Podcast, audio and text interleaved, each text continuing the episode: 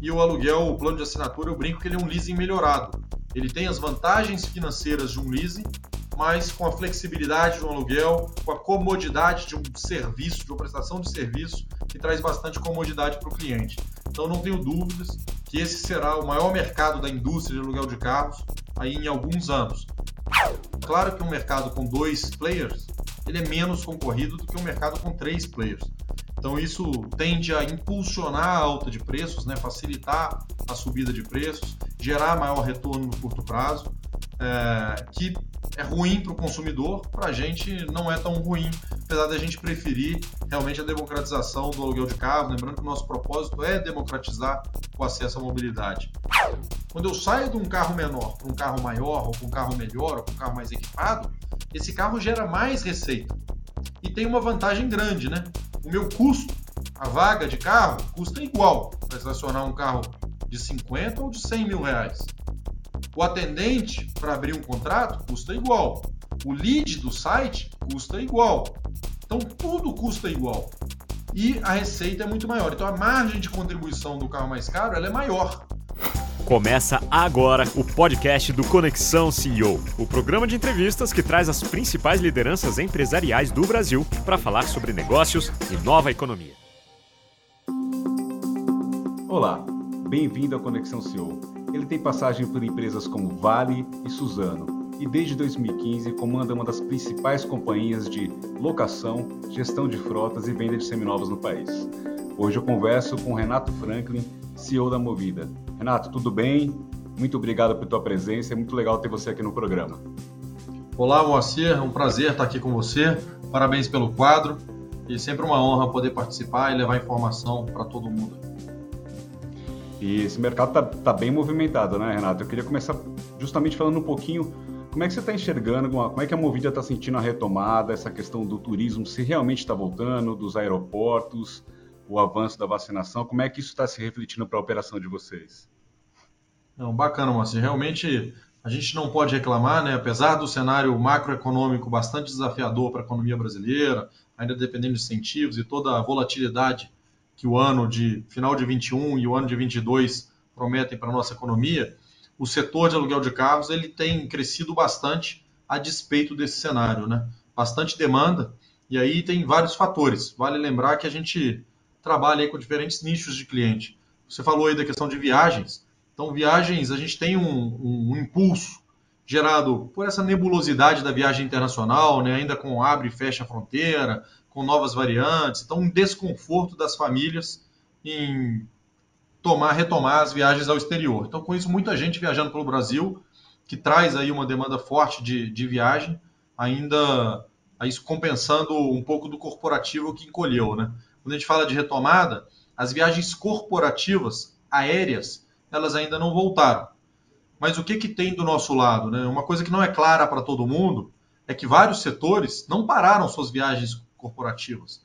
Porque você tem técnicos de telecomunicação, técnicos de agronomia, técnicos diversos, diversos setores que precisam se locomover. E eles encontraram no carro uma alternativa, principalmente para as viagens de curta distância. E muitos deles se acostumaram com, essa, com esse modal. Então, pela flexibilidade, você vai no horário que quer, pode atrasar uma visita, andar, tem viagem no meio do caminho. Então, às vezes, filiais menores que eram menos visitadas, hoje, como elas estão no caminho, elas acabam recebendo uma visita rápida do técnico, do regional ou da operação. Além disso, né, os produtos de assinatura e produtos mensais, eles também têm um crescimento muito forte. Né? Então, quando a gente pega o produto mensal para pessoa física, que passou a migrar né, na matriz de mobilidade de transportes coletivos para transporte através do carro, seja gente dividindo, seja uma pessoa que falou vou alugar por mês e o quanto que eu uso já faz sentido aqui para mim, é, foi crescendo até produtos de mais longo prazo, seja na gestão de frota corporativa, que ainda tem uma penetração muito baixa no Brasil, mas que está sendo demandado, e vale lembrar né, que esse cenário macroeconômico mais desafiador traz também restrição de crédito, traz otimização de capex, então algumas empresas começam a refletir, fazer conta e ver, pô, acho que é mais, faz mais sentido é, alugar ao invés de comprar um carro e renovar minha frota, principalmente com o aumento do preço dos carros novos. E o carro por assinatura de pessoa física que cresce muito forte e também aqui com o aumento dos juros e aumento do carro, o carro zero fica ainda mais longe da maioria da população. E o aluguel, o plano de assinatura, ele dá acesso a muito mais gente. Então a gente tem uma tendência realmente de crescimento muito forte desse produto que contribui para o crescimento de todo o mercado de locação de carros. Então estamos vivendo um momento forte, novembro muito forte, dezembro muito forte, alta temporada é sempre um momento né, de, de sobredemanda, que a gente não tem capacidade de atender todo mundo, e está trazendo até um aprendizado para os consumidores que estão percebendo, né? Antigamente você alugava, reservava passagem aérea, depois de um tempo você olhava o hotel e o carro ficava para a última hora. Na última hora não tem mais carro. Então está trazendo um aprendizado que você tem que alugar o carro também antecipadamente para ser atendido com todo o conforto, com toda a tecnologia que a gente proporciona para o cliente, mas com viagem planejada que traz também um custo melhor para o cliente. Então, um mercado positivo, tanto no curto prazo quanto os fundamentos aí de médio prazo que a gente enxerga para os próximos anos. Está até um pouco assim, na, é, é um, tá destoando de boa parte dos, dos segmentos, né? O ano que, a, que, que, o, que o setor de locação teve, né? É verdade. A gente participa de alguns roundtables né, com colegas, CEOs, executivos e acionistas de empresas de diversos setores. E, infelizmente, o país tem enfrentado aí é, algumas dificuldades né, em algumas agendas que poderiam, estruturais, que poderiam estar contribuindo para um, um avançar da economia em outro patamar.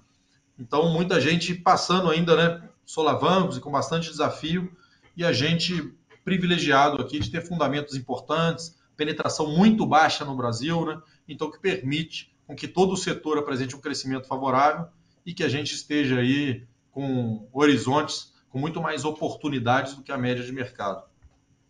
Agora, você citou esse componente, né, da, por exemplo, das assinaturas mensais. Vocês mesmos lançaram uh, diversas modalidades, opções aí durante a pandemia, né?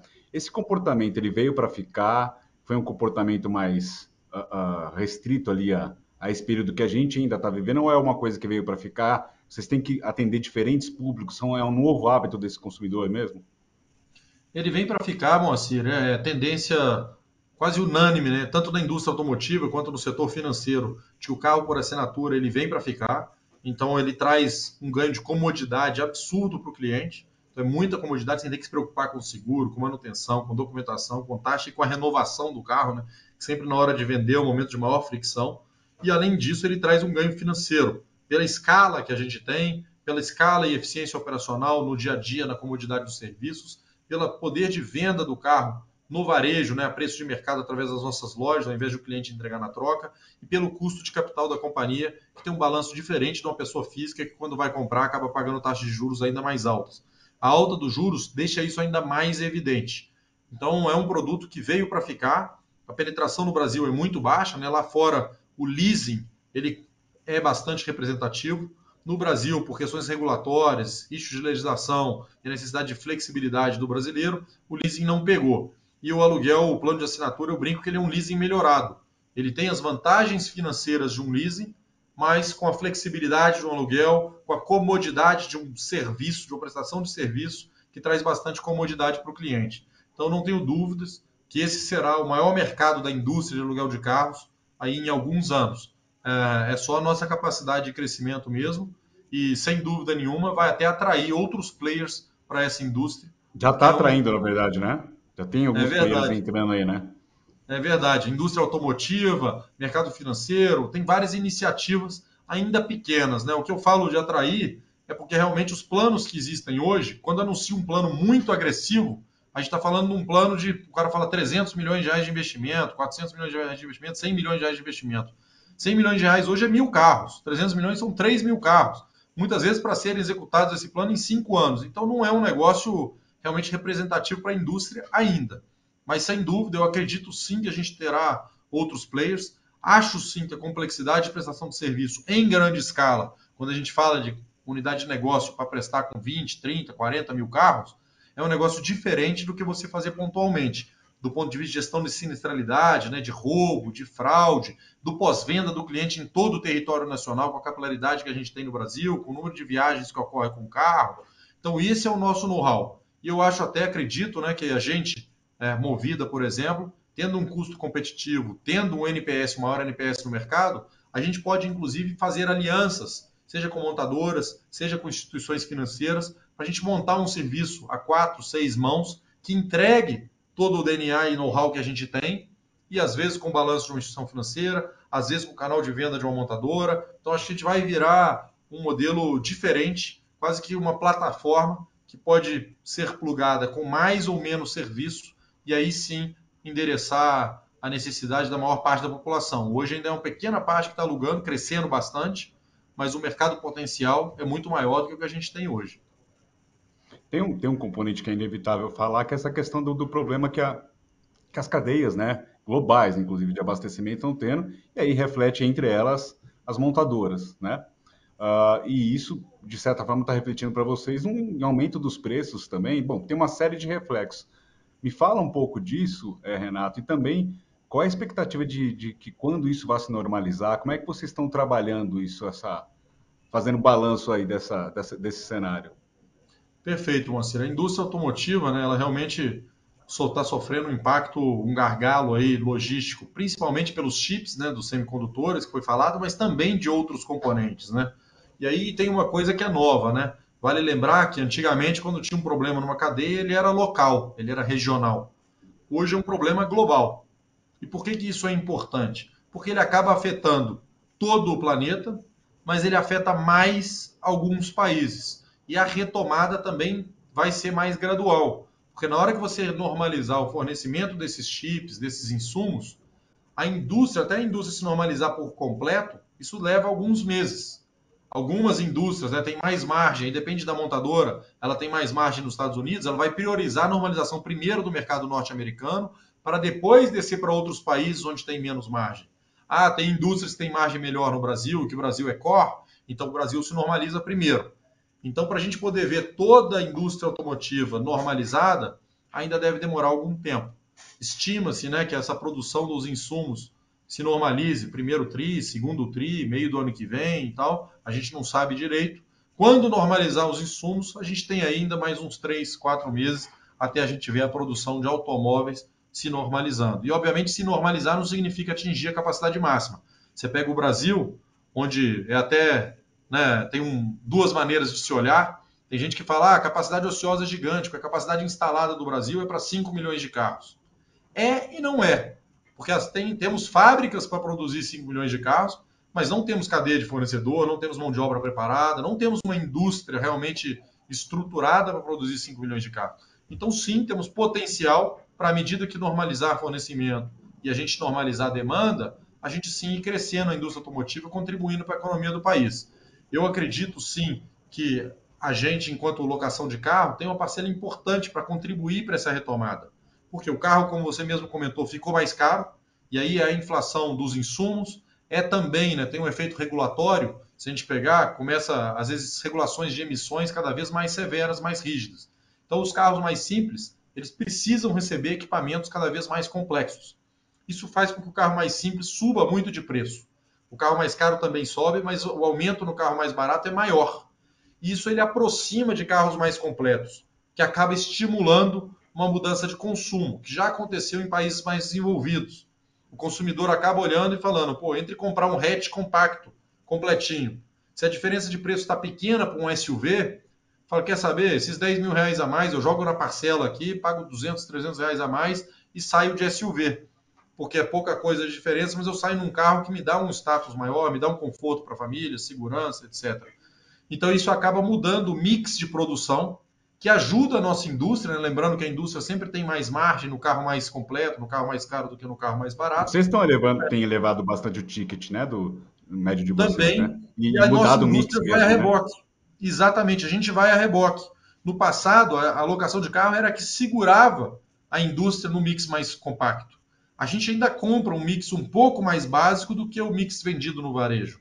Mas sim, isso tem se aproximado. Hoje a gente tem canais, né, movido através dos canais online principalmente, onde a demanda por SUVs e por carros mais premium é tão grande quanto a demanda de carros mais compactos, mais básicos.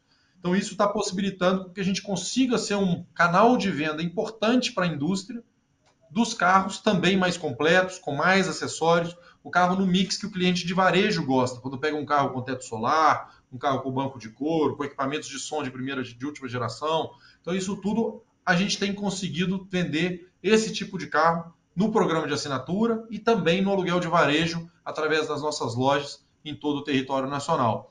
Então, acredito que a retomada né, ela vai acontecer mais para o final do ano que vem, quando a gente pega de data, demora um pouquinho para a gente ver uma normalização, e aí sim a gente pode ver um crescimento da indústria automotiva. Por que crescimento? Acho que tem um fator importante, que a idade média da frota brasileira ainda é muito velha. Então você tem espaço para aumentar a quantidade de carros por habitante e também para renovar a frota do Brasil. E a, esse modelo de assinatura ele acaba dando acesso à pessoa que antes só tinha condição de ter um carro de 4, 5 anos, ele faz a conta, assinando ele consegue ter um carro novo, ou um carro de um ano e meio, um carro de dois anos, cada um olhando para o seu patamar, mas a gente consegue subir um pouquinho a oferta, o nível de qualidade do serviço que cada um vai utilizar, até porque o modelo de renta-carro, por exemplo, a pessoa às vezes paga por um carro de todo o tempo, ele comprou um carro, ele está pagando por todo o tempo mas ele só usa um final de semana por mês, o outro só usa quatro finais de semana por mês, outro só usa durante a semana. E esse mix de clientes, quando você coloca eles todos juntos, você consegue ter, se pegar um carro do Hack hoje, mais ou menos são oito clientes que usam por mês. Então você acaba otimizando o uso, cada um paga um pedacinho, está dentro do orçamento da pessoa e gera valor para a companhia e a gente otimiza o uso desse ativo. Então é um ciclo virtuoso que tende a dar acesso à população a itens mais tecnológicos, com bastante conforto, é, performance e também aí é, desejo, né, satisfação de desejo do consumidor brasileiro. Que, que, é, que é possível falar, por exemplo, que uma coisa que tá, se comenta do, do, da Movida com um aspecto positivo no mercado, que ela não está sofrendo tanto com, com, a questão dos carros, né, na, nessa relação com as montadoras. O que, que, é possível falar um pouco? Como é que vocês estão, qual a estratégia que vocês estão adotando aí? Uh, e se vocês já negociaram também um pouco para 2022, que acho que é, vocês já fecharam isso na verdade, né? Qual é o cenário que vocês têm para de fornecimento para 2022, de preço eventualmente que você possa falar? Perfeito. A gente já tem os acordos fechados para 2022, né, mantendo as condições comerciais e tal. E o que, que é o grande diferencial nosso? Realmente são alianças de longo prazo, né? A gente realmente trabalha com as montadoras, entendendo os momentos e apoiando nos momentos que são mais difíceis, com flexibilidade aqui, para poder também contar com o apoio deles nos momentos difíceis lá. Então, quando teve segundo trimestre de 2020, no auge da pandemia, a gente não suspendeu o faturamento de todas as montadoras, igual todo mundo fez. A gente manteve alguns, dada a parceria que a gente tem. A gente acabou tomando uma estratégia de vender mais carro mais rápido, usando os canais online que nos permitiram vender mesmo com as lojas fechadas. Isso nos permitiu comprar carro mais rápido. Então, ajudando a indústria no momento que estava precisando. E isso deu para a gente, realmente consolidou uma relação de longo prazo. Hoje a gente compra, também tem esse lado, né? compramos de 24 marcas diferentes, então bastante diversificado. A gente tem um mix de montadoras é, muito é, completo, que acaba que uma hora uma sofre mais, outra hora outra sofre menos e tal, e isso consegue dar um mix que é bom para vender, é bom para atender o cliente e também nos garante um fornecimento mais uniforme, porque uma hora uma está sofrendo, outra hora outra está sofrendo garantindo aí o plano de negócio. Claro que a gente poderia estar crescendo um pouco mais do que a gente está crescendo, então a gente gostaria de comprar um pouco mais sim, uh, mas dado todo o cenário, dada a revisão do plano de negócio de acordo com o que a gente está vendo da indústria automotiva, a gente tem conseguido comprar uma boa quantidade de carro, apresentamos o maior crescimento da indústria, né? então 55% de crescimento desde a pandemia, se comparar aí com a média de mercado, o mercado praticamente não cresceu, né? porque tem um player que encolheu, tem um player que cresceu 10%, então a gente tem um crescimento muito acima do mercado e nossa expectativa é estar bem próximo das montadoras para poder continuar com um relacionamento diferente, com um crescimento diferenciado, participando aí dos lançamentos de produtos, ajudando a divulgar os lançamentos de produtos,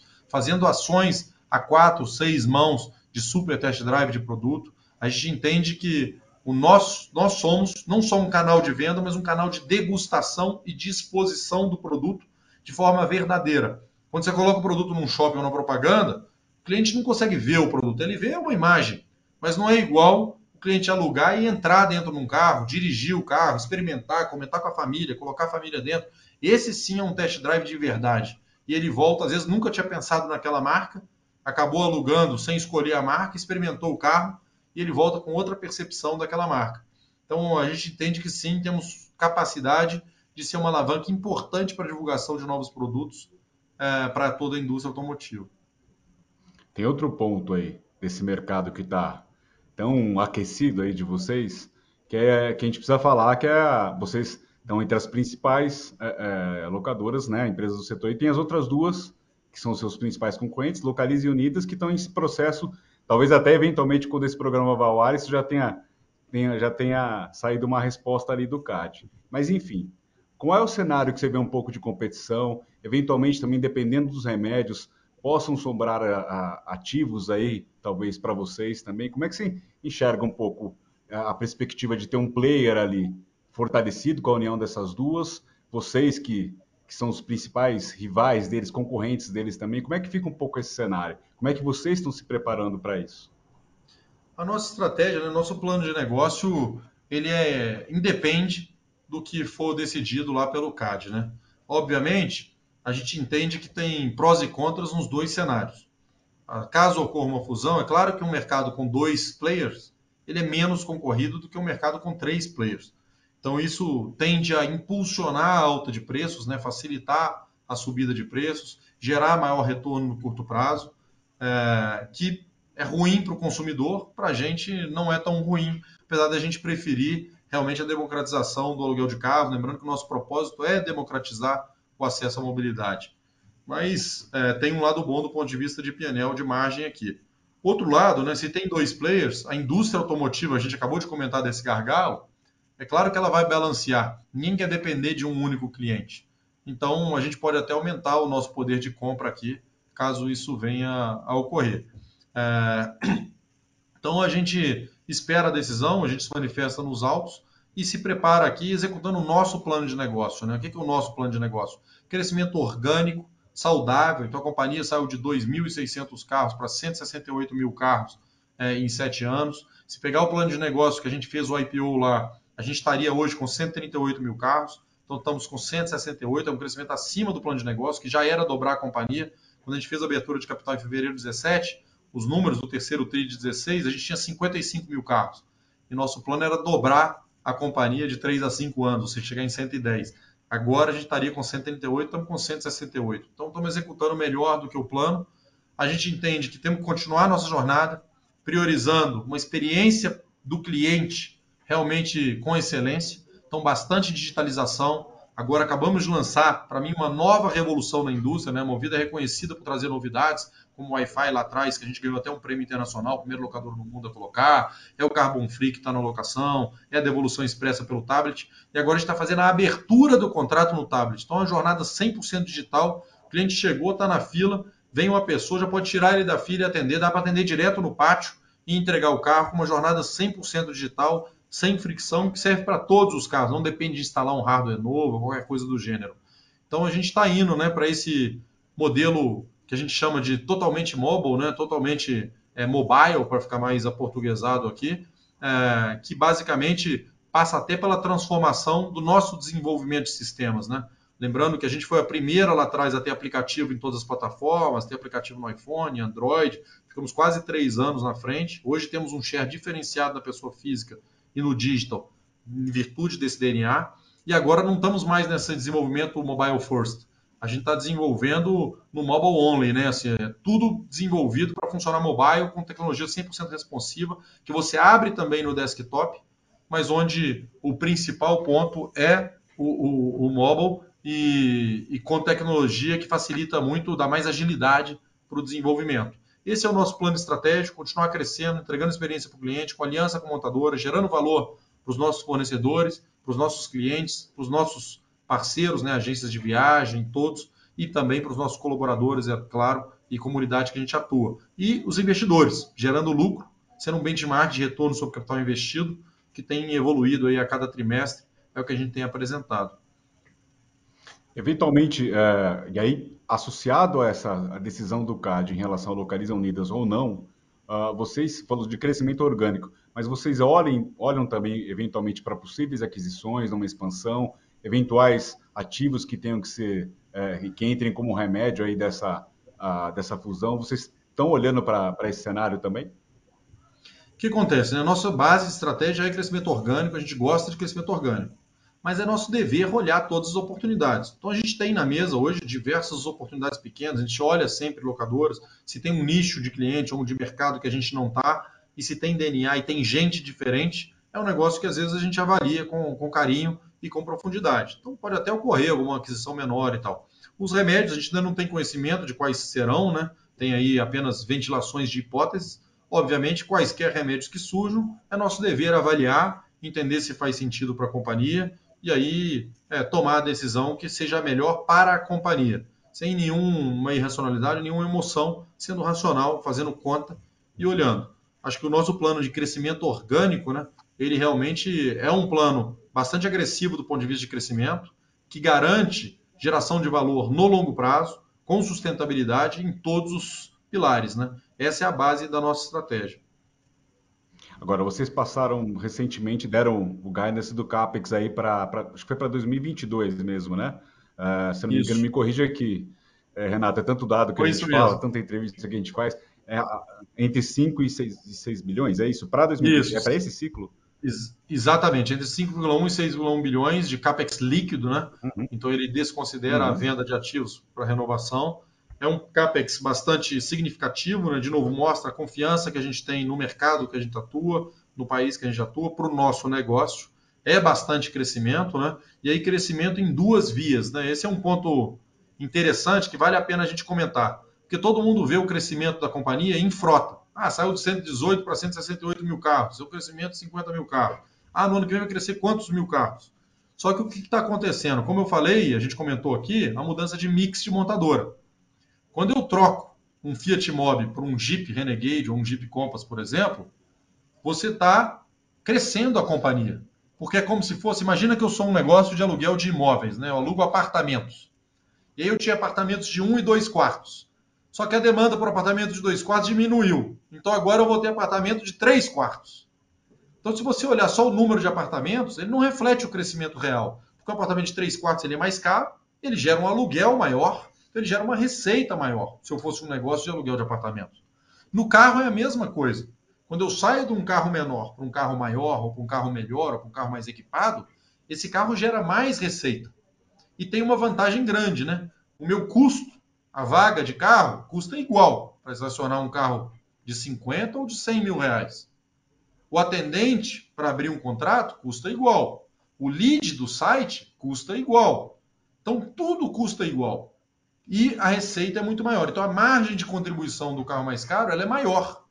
Então, além da companhia estar tá crescendo, porque a base de ativos cresce mais do que o número de ativos, a base de ativos em valor, a receita então vai crescer mais do que o número de ativos, a gente também aumenta a margem operacional, porque esse ganho de escala traz mais diluição de custo fixo, tanto no aluguel quanto na venda do carro na hora que chegar no final, porque o custo da loja de seminovos também está dado.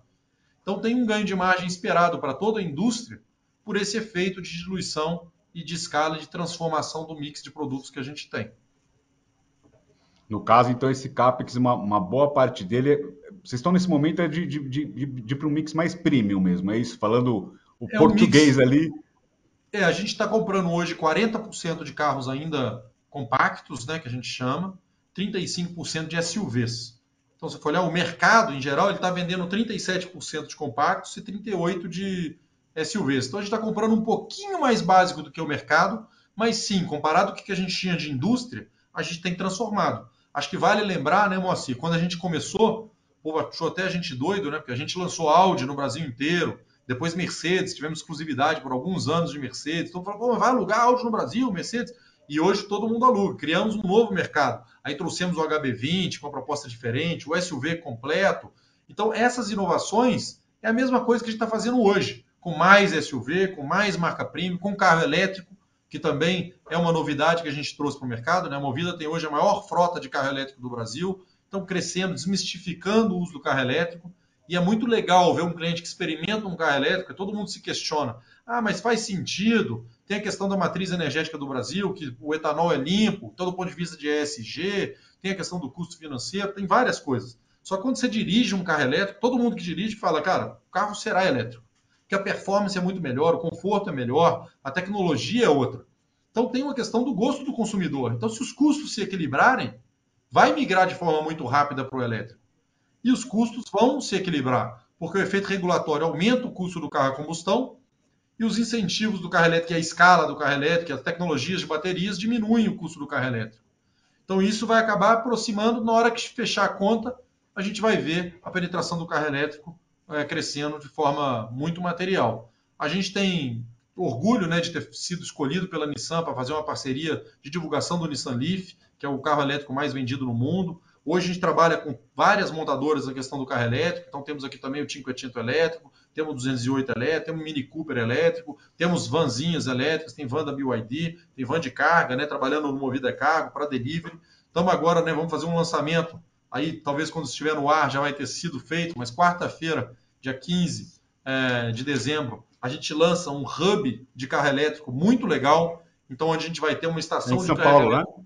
aqui em São Paulo, ali na Marginal Tietê, então numa loja nossa que é próxima ao CD de distribuição é, dos grandes varejistas, também é um hub de atendimento ao motorista aplicativo, que tem toda uma infraestrutura diferenciada para o motorista tomar um banho, fazer um lanche, almoçar, etc.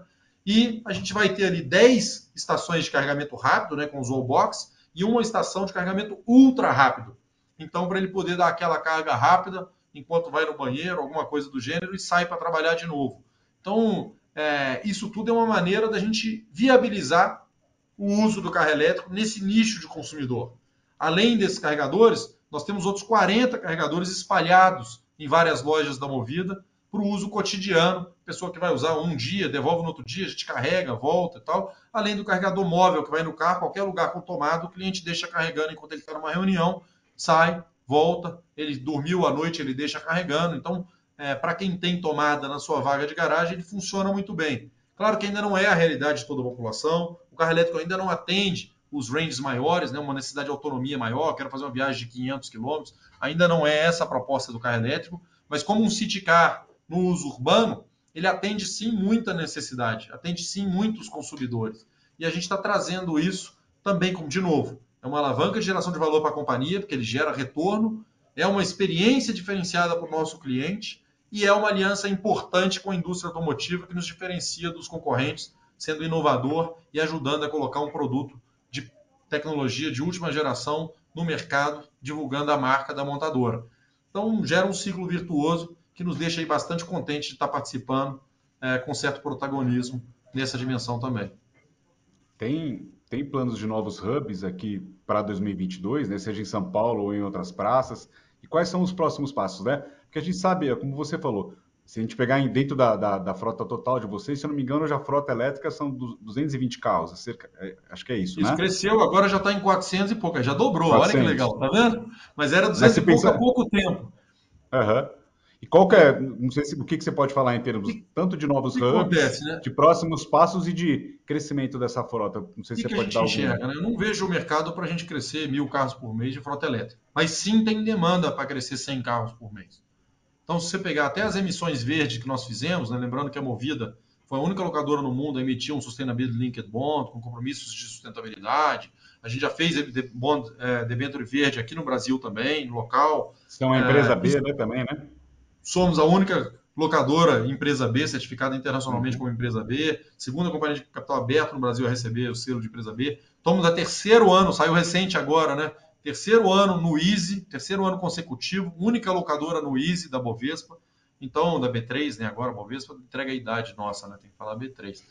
É, mas é um negócio que realmente nos deixa orgulhoso. O que, que a gente enxerga? O carro elétrico vai crescer de forma gradativa. Não é, às vezes uma montadora te liga, fala, pô, vou trazer mais um lote, preciso de você, quero colocar em uma locadora, você consegue? Consegue pegar o lote inteiro? Depende, quantos carros são? São 5, são 10, são 15. Não é um negócio gigante. Então, você consegue pegar, tem cliente, você gera experiência, tem um posicionamento de marca diferente e gera valor. Isso a gente acredita.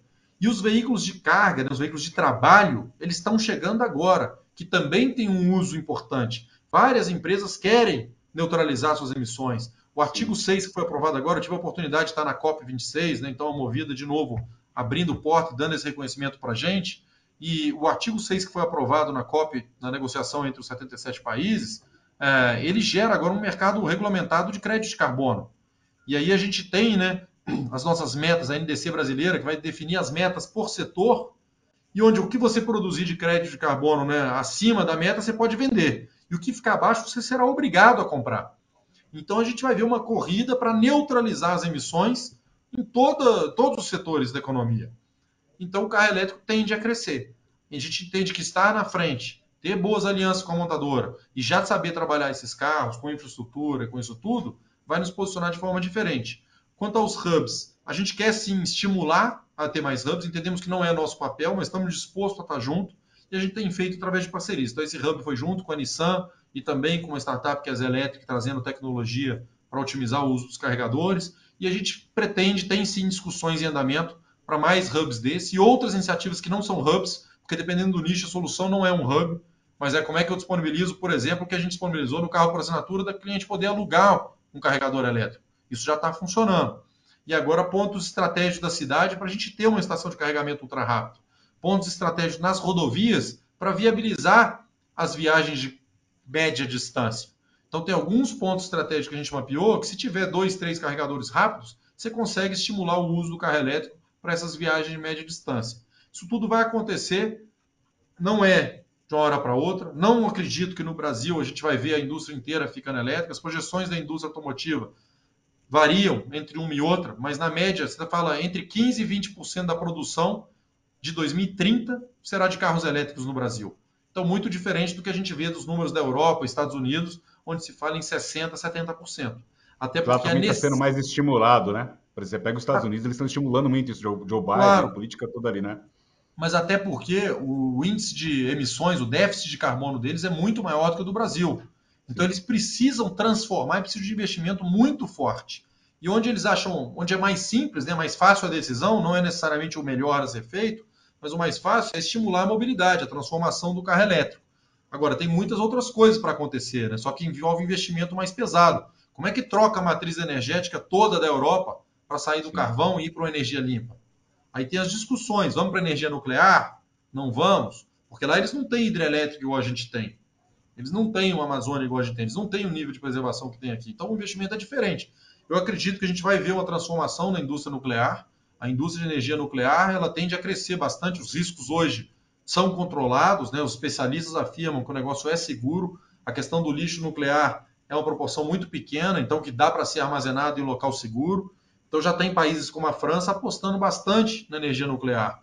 E isso é um negócio que o mundo ainda está discutindo, porque os acidentes do passado marcaram muito a nossa história. Então não é um passo fácil a ser dado. Mas a gente vai ver transformações é, relevantes acontecendo no mundo. O Brasil tem a grande vantagem, está muito bem posicionado. Temos o etanol, temos biocombustível, a gente tem a questão do hidrogênio sendo desenvolvido aqui para poder utilizar para longa distância. Então acho que a gente vai ver aqui um, diversas avenidas de descarbonização. Vamos ter um pouco de carro elétrico, vamos ter bastante biocombustível, vamos ter etanol, vamos ter alguma coisa com célula de combustível com hidrogênio. Isso tudo combinado tende a gerar para a gente uma vantagem competitiva que o Brasil pode ser um grande vendedor de crédito de carbono no mundo e tem especialistas que fazem conta que poderia trazer até 100 bilhões por ano de receita para o Brasil. A estimativa mais normal não é essa, né? Nossas metas ainda são é, conservadoras, não são muito ousadas, deve se trazer entre 10 e 14 bi por ano, mas que já é relevante. Agora, você imagina, se a gente parar com o desmatamento da Amazônia ou fizer um movimento mais bruto, é. a gente pode trazer até 100 bi. Então, o Brasil tem uma oportunidade nas mãos, só vale para o curto prazo, não dá para ser lento, porque lá em 2050 o mundo inteiro deve ser neutro, né? E não vai ter mais esse mercado que, tem, que vai ter aqui no curto prazo. E, Renato, se a gente for pensar, né? Você falou que essa questão do mix, né? Uh, de, de, por exemplo, da questão dos, dos, SUVs, de carros ali mais, mais sofisticados. Além disso, qual outra, gente, quando a gente fala do CAPEX, ali dos investimentos, para que mais vocês vão destinar esses recursos aí que vocês estão projetando? O recurso é 99, qualquer coisa por cento para carros, tá? Então uhum. a gente uhum. tem abertura de lojas, mas que o CAPEX não é material perto do todo. Então a gente deve abrir aí quase que. A gente tem um plano, né? Que não é exatamente só 22, mas 22 e 23 a gente abre quase 100 lojas de aluguel de carro, 20 lojas seminovos, então tem abertura de lojas. Mas se fizer a conta, né, se você puser por um milhão por loja, nós estamos falando de 120 milhões de reais, que o CAPEX deve ser até menor do que esse, então de loja. Então tem CAPEX de TI, que vai um pouquinho, mas também não é material. O grosso desse investimento você pode considerar que é praticamente 100% frota, 100% crescimento da companhia. E, aí, vocês tinham plano, se não me engano, até 2023 dobrar, né? A companhia, era isso, né? Até 2023 era dobrar a companhia, esse né, tá muito perto. E a gente divulgou o guidance de 2025 divulgou no Simpadei e reafirmamos hoje, 13 de dezembro, no dia que nós estamos gravando, nosso guidance para 2025 de ter no mínimo 260 mil carros, de 260 a 340 mil carros, ou seja, praticamente triplicar a companhia em relação ao início uh, da pandemia ali, uh, e entregar um resultado de 1,3 a 1,6 bilhões de reais de lucro. A gente já está rodando, né? Se você pegar o lucro dos últimos 12 meses, está falando de quase 700 milhões de reais. Mas se anualizar o lucro do trimestre, a gente já está rodando a 1 bilhão e 60 milhões. Então já é um novo patamar. Em termos de EBITDA, já estamos rodando. Se você pegar também últimos 12 meses, vai dar 2 bilhões, mas se anualizar o terceiro tri, nós já estamos falando de 2 bilhões e meio. Então a gente tem um crescimento de rentabilidade, um crescimento de geração de caixa da companhia e um crescimento de geração de valor para o acionista. Essa é um pouco da nossa visão de futuro, né? A gente antigamente não dava guidance, mas já demos esse guidance que a gente está confortável com ele. Já estamos em 168 mil, então se pegar, era para 2025, quando a gente divulgou o guidance, era um desafio de triplicar. A gente já está com 170, hoje faltam só 90 mil carros, né? E, Renato, tem a outra, uma questão recente também no, na, na, na estratégia de vocês, que foi a incorporação da, da CS Frotas, né? Me fala um pouquinho do racional aí por trás disso. Uh, como é que vocês olham um pouco esse mercado que, que a CS também, que é do grupo ali, né? Como que ela atua ali mais na, na área pública. E um pouquinho da questão da gestão de frotas, que se eu não me engano era um, um, algo que vocês queriam dar mais peso também no resultado ali, né? Isso. Os contratos de longo prazo, né, que é a gestão de frota corporativa, gestão de frota de economia mista e pública, que é a CS Frotas e o zero quilômetro, eles crescem bastante, então tendem a aumentar o peso no, no negócio total da companhia. A CS Frotas, a gente é líder no setor né, de público e economia mista de prestação desse tipo de serviço. Então, somos a mais experiente, com práticas de governança corporativa reconhecidas globalmente. Né? Nosso portal de transparência reconhecido como um dos quatro benchmarks da ONU do ponto de vista de transparência na prestação de serviço para o órgão público. A gente estimula que toda empresa que presta serviço para o órgão público tenha um portal de transparência com esse nível de transparência e granularidade. E tem avenidas de crescimento grande. A profissionalização do setor público ele acaba gerando o aumento de terceirização de frota, né? Porque frota própria não faz sentido quando você faz conta, você não é um negócio que você não consegue focar, tem a questão de renovação que é sempre complicada no setor público, e o aluguel você garante a frota sempre inteira, sempre em dia, até do ponto de vista de imagem, é mais cômodo para o administrador público.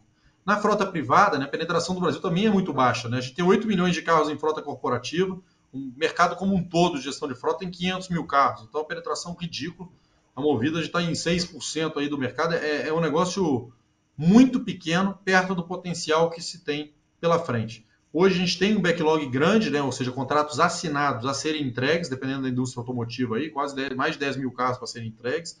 E temos um pipeline de negociação ainda maior. Nós temos 42 mil carros em negociação.